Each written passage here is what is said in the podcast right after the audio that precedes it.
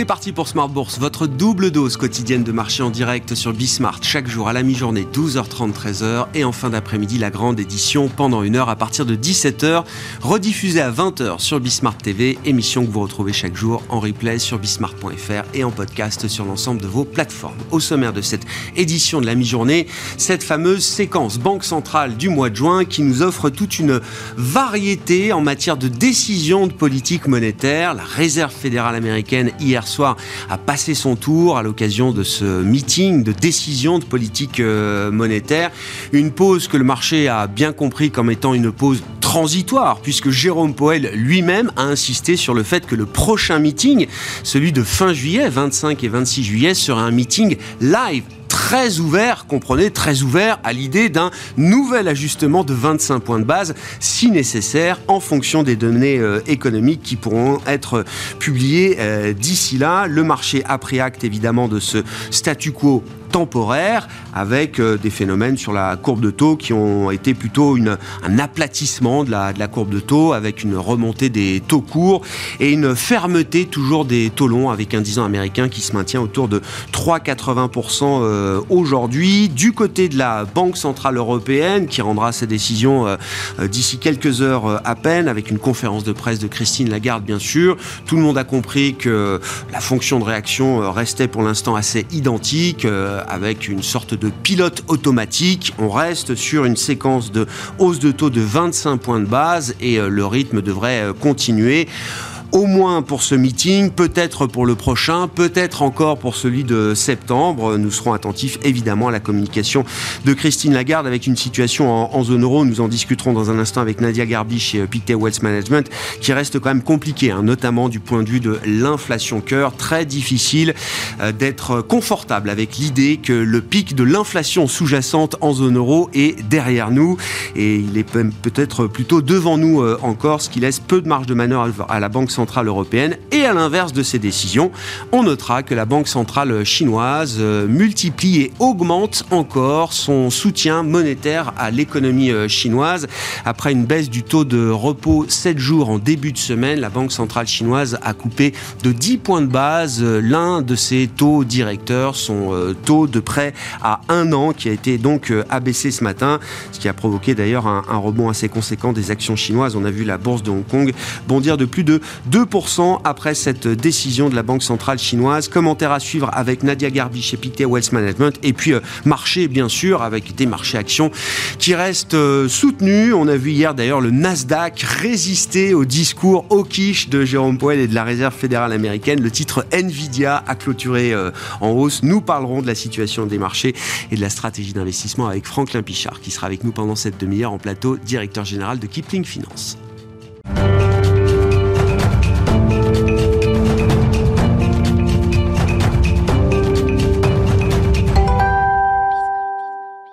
D'abord, la séquence Banque centrale en cours avec euh, d'ores et déjà la décision de la Réserve fédérale américaine rendue hier soir et Nadia Garbi qui est avec nous en visioconférence, économiste chez Pictet Wealth Management à Genève. Bonjour et bienvenue euh, Nadia.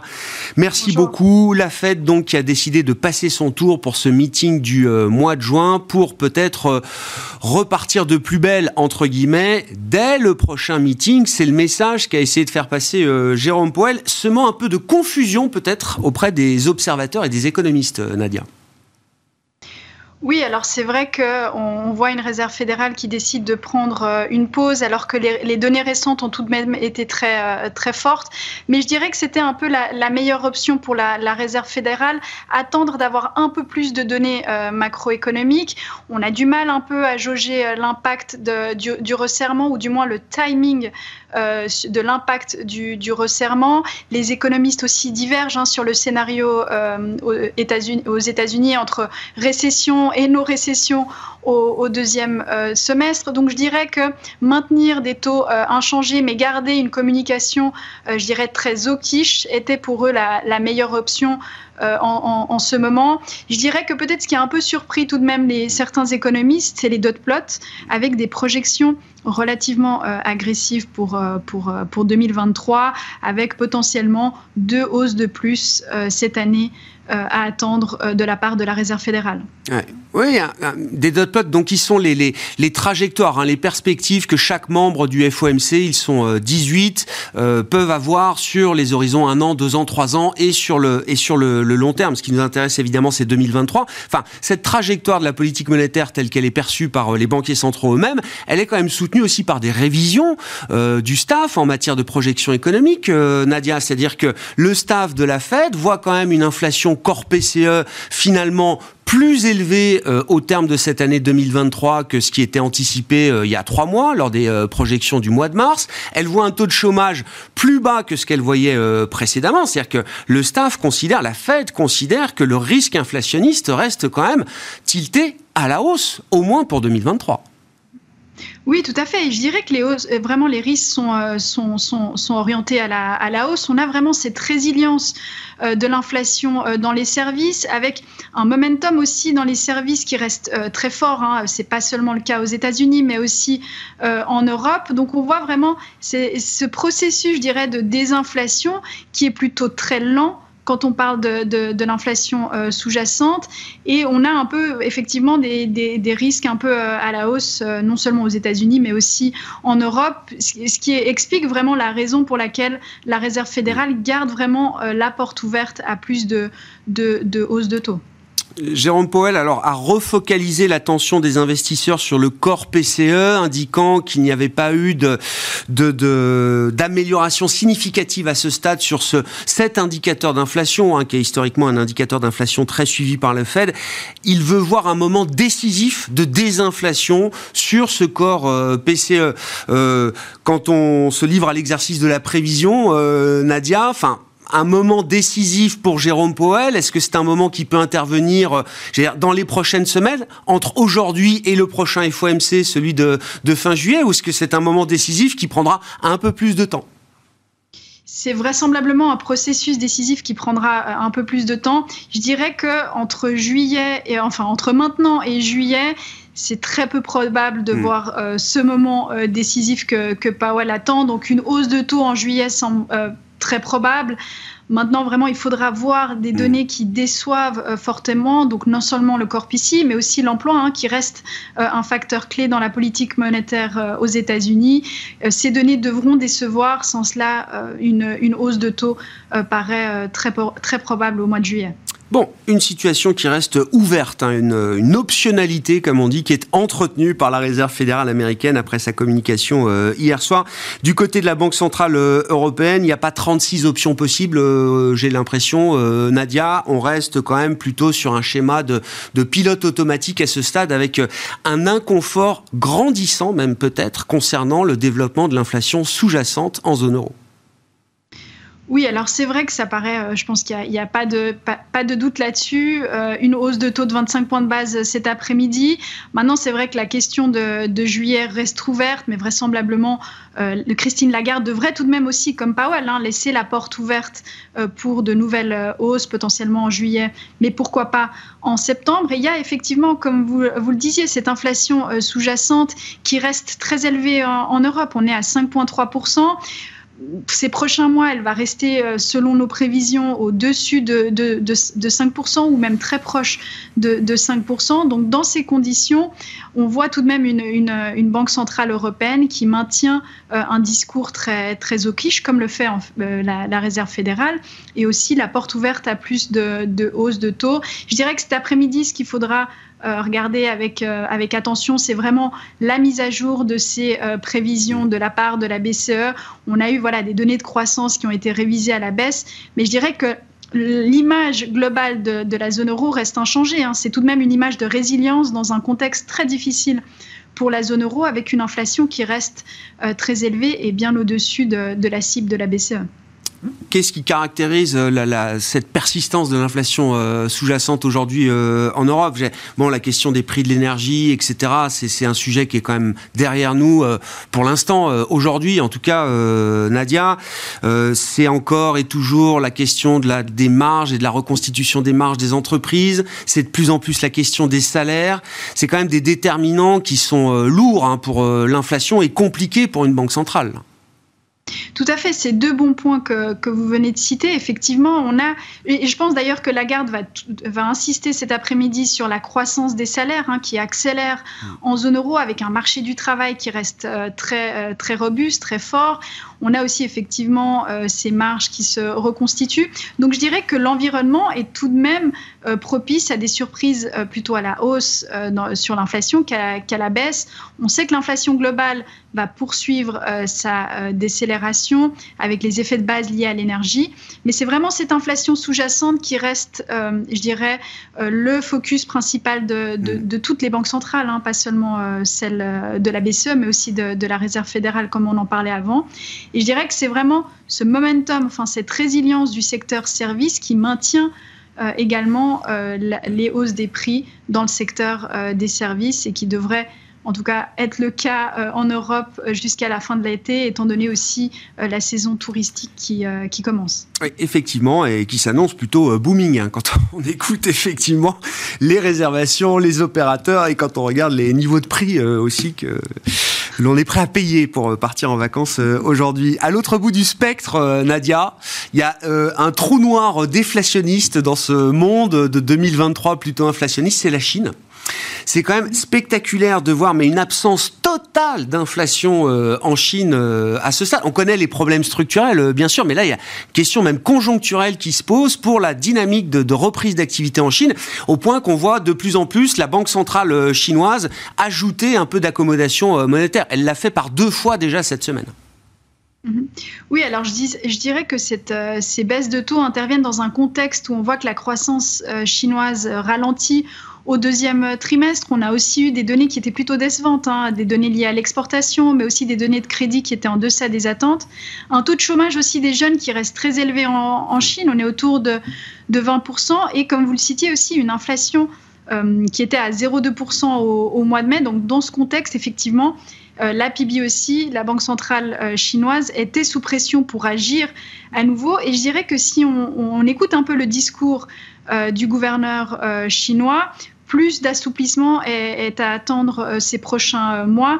La, la, PIB aussi est vraiment euh, déterminée à stimuler l'économie réelle et ça passera par plus d'assouplissement. Alors ça, c'est la politique monétaire, mais on peut aussi s'attendre à plus de politique fiscale, à, des mesures aussi du point de vue fiscal pour stimuler en fait cette, cette croissance qui reste vraiment très très modeste en Chine. Est-ce que ça peut répondre à l'un des problèmes que, cherche à adresser le, régime chinois aujourd'hui, qui est de soutenir la demande finale euh, privée. Alors il y a la, partie immobilière, euh, bien sûr, mais on a envie de voir le consommateur et la consommation en Chine se, se développer. Une erreur d'analyse qu'on a pu commettre, c'est d'estimer que la surépargne Covid accumulée pendant trois ans était une épargne excessive qui allait être dépensée à la mode euh, occidentale, on s'aperçoit qu'une partie de cette épargne est plutôt une épargne de précaution, peut-être, pour le ménage euh, chinois euh, aujourd'hui, Nadia. Effectivement, c'est exactement cela. Et je dirais que la politique monétaire à elle seule ne peut pas résoudre ces problèmes de, demande. On voyait dans les données de crédit publiées récemment que c'est principalement un problème de demande plutôt que d'offre. Donc c'est la politique fiscale qui, elle, doit agir pour stimuler euh, la, demande chinoise. Mais nous, on s'attend vraiment à une croissance qui va rester euh, modeste. Je dirais que euh, la, je dirais que la Banque centrale et le gouvernement vont faire tout pour arriver à ce target de 5% de croissance en 2023, mais le momentum sous-jacent va rester un momentum très, très faible en, Chine, lié à ces problèmes structurels, à, aussi une dépendance trop forte hein, de l'immobilier. Donc voilà, je dirais qu'ils vont un peu utiliser les recettes traditionnelles, mais ce sera très compliqué tout de même de, stimuler cette, euh, consommation euh, chinoise et d'arriver à euh, des taux de croissance supérieurs à ceux prévus par le, gouvernement chinois autour de 5%. Hein. Voilà ce qui avait été édicté effectivement comme objectif de croissance pour cette année 2023 en Chine. Merci beaucoup à Nadia. Nadia Garbier avec nous en visioconférence depuis Genève, économiste chez Pictet Wealth Management.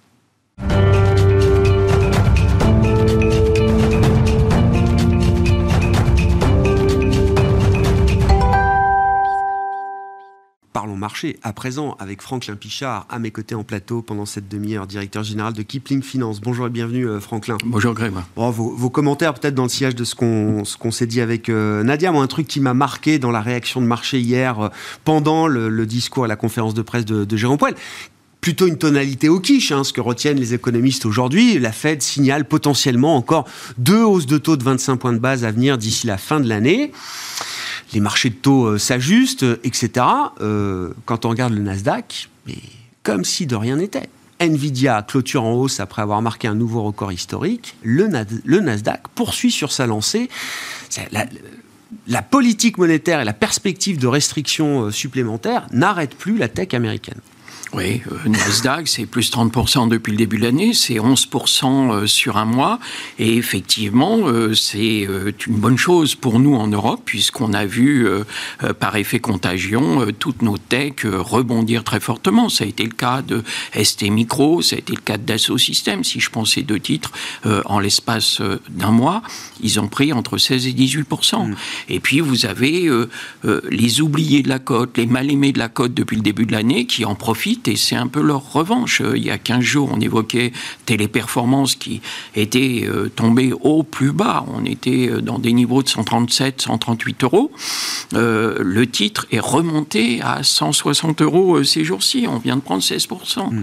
Donc on voit qu'il y a un discernement des investisseurs qui font quand même attention parce que la tech se paye très très cher. Et donc, euh, alors il y a deux effets. D'abord, elle se paye très très cher. Et comme vous l'évoquiez, on a ce rebond du Nasdaq. Mais ce qui fait peur aux investisseurs, c'est que c'est pas l'ensemble de la cote qu'on a profité. Vous prenez les GAFAM, vous en rajoutez deux ou trois, et vous avez la performance qui, qui s'affiche. Donc, un peu comme en, France, quand on regarde le CAC, et puis c'est euh, le luxe, 38% euh, de pondération qui fait la hausse euh, et, qui, qui, donne, qui donne le signal.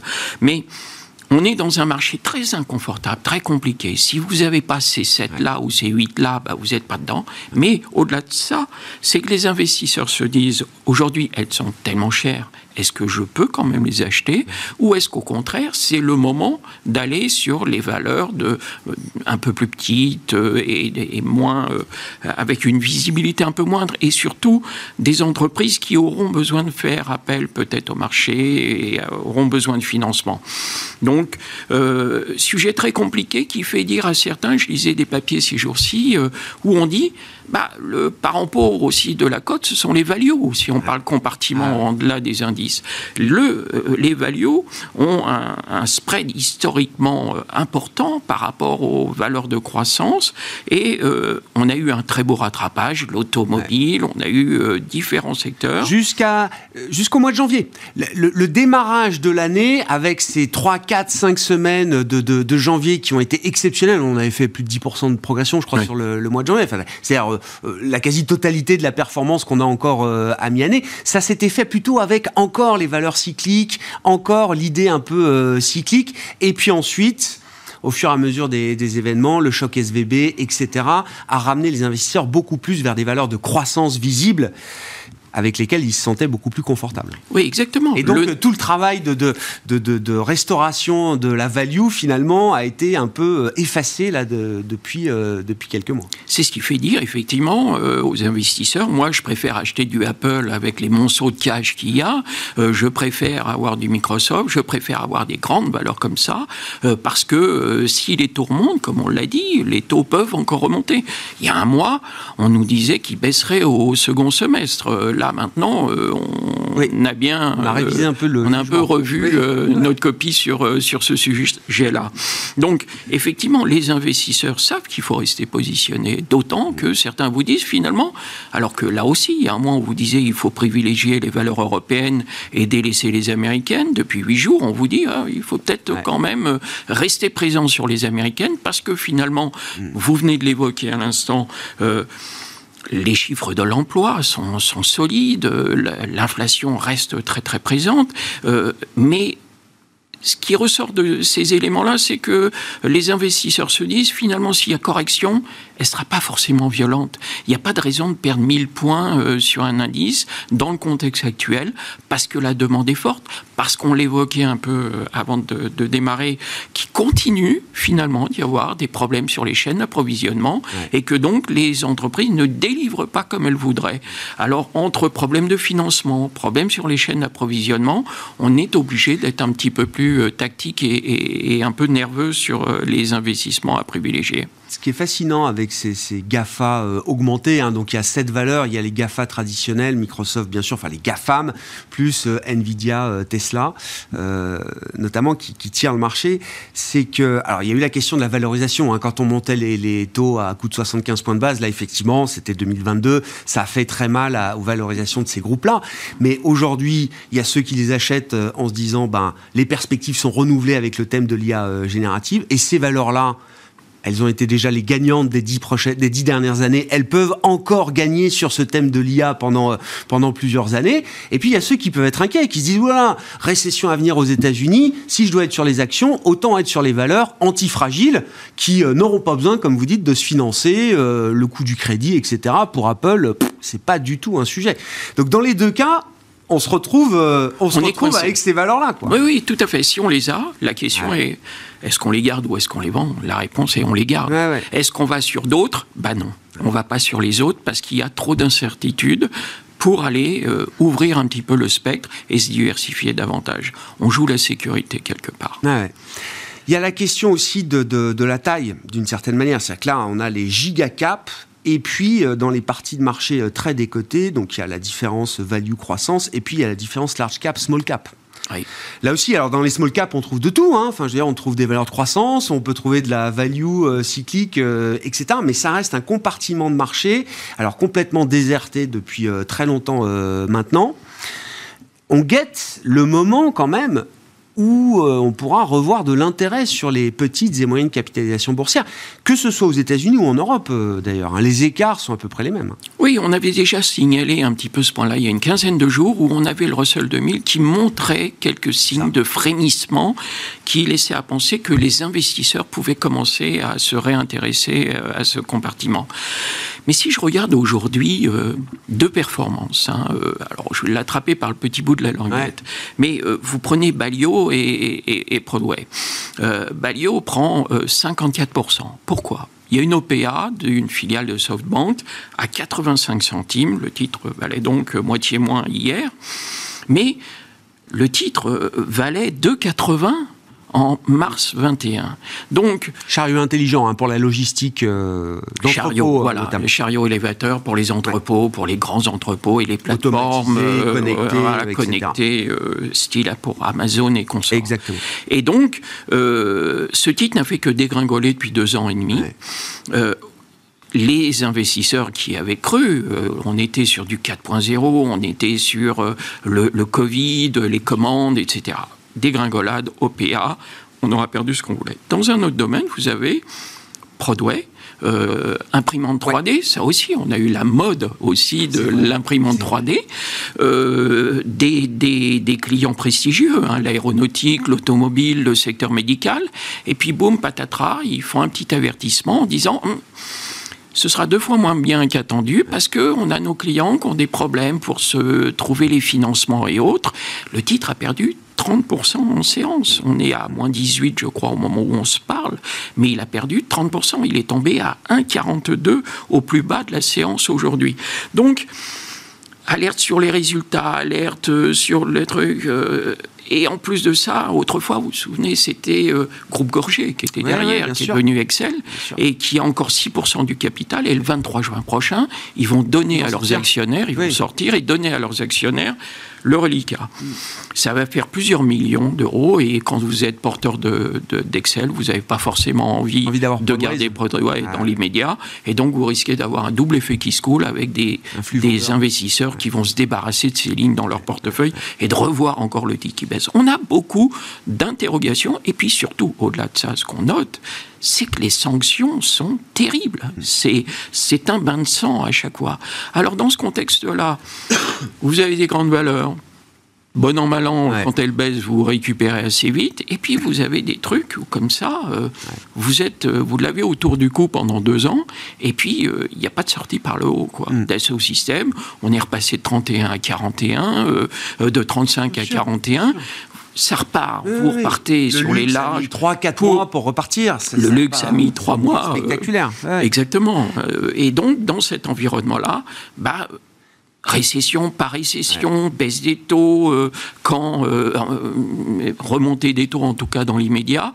Voilà. Et puis pour parler de l'immédiateté, demain on a nos quatre sorcières, le semestre, donc on aura de la volatilité. Et puis lundi on aura entrée-sortie, mouvement sur le CAC avec Vivendi qui sort et Dunred qui rentre. Voilà, on a une actualité encore chargée. Ouais, je je ne sais pas si on aura euh, plus d'éclairage ou d'éclaircissement sur la récession à venir dans les prochaines semaines, avant les, prochaines décisions de Banque centrale. En tout cas, on aura à nouveau la vérité des résultats des entreprises. Hein. Ça va revenir début, mi-juillet, avec les résultats euh, semestriels.